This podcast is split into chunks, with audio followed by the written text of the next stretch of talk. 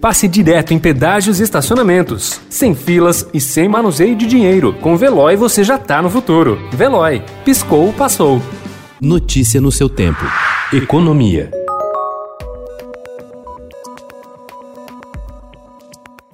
A maioria dos estados brasileiros avalia ou já deu andamento a projetos para atrair um parceiro privado para serviços de saneamento, seja na distribuição e tratamento de água e de esgoto ou na gestão de resíduos sólidos. O interesse crescente de governadores e prefeitos ocorre no embalo do novo marco legal do setor, que estipula a universalização do saneamento até 2033. Essas iniciativas devem injetar ao menos 60 bilhões de reais no setor, cifra ainda pequena frente à necessidade de investimentos no setor do país, que beira os 700 bilhões de reais.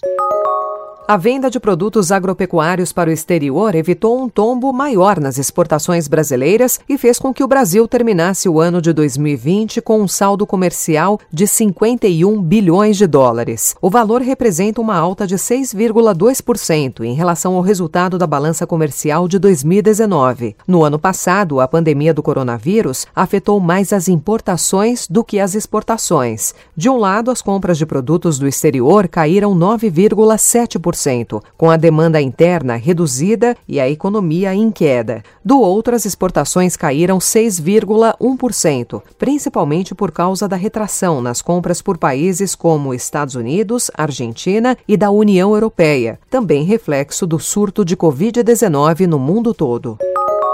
Em meio à pandemia, com a proibição de público nos grandes shows, as lives conquistaram um espaço próprio que dificilmente será perdido no cardápio do entretenimento. Diante das restrições de muitos países ao turismo internacional e de precaução das pessoas e das famílias com o contágio, as viagens de curta distância feitas de carro para locais mais isolados e de menor risco como sítios, fazendas e casas de campo, seduziram muita gente, aquecendo o uso de serviços como Airbnb, os aluguéis de casas de temporada em locais próximos da natureza e das grandes metrópoles viraram uma opção para quem ficou confinado em home office e pode trabalhar em qualquer lugar.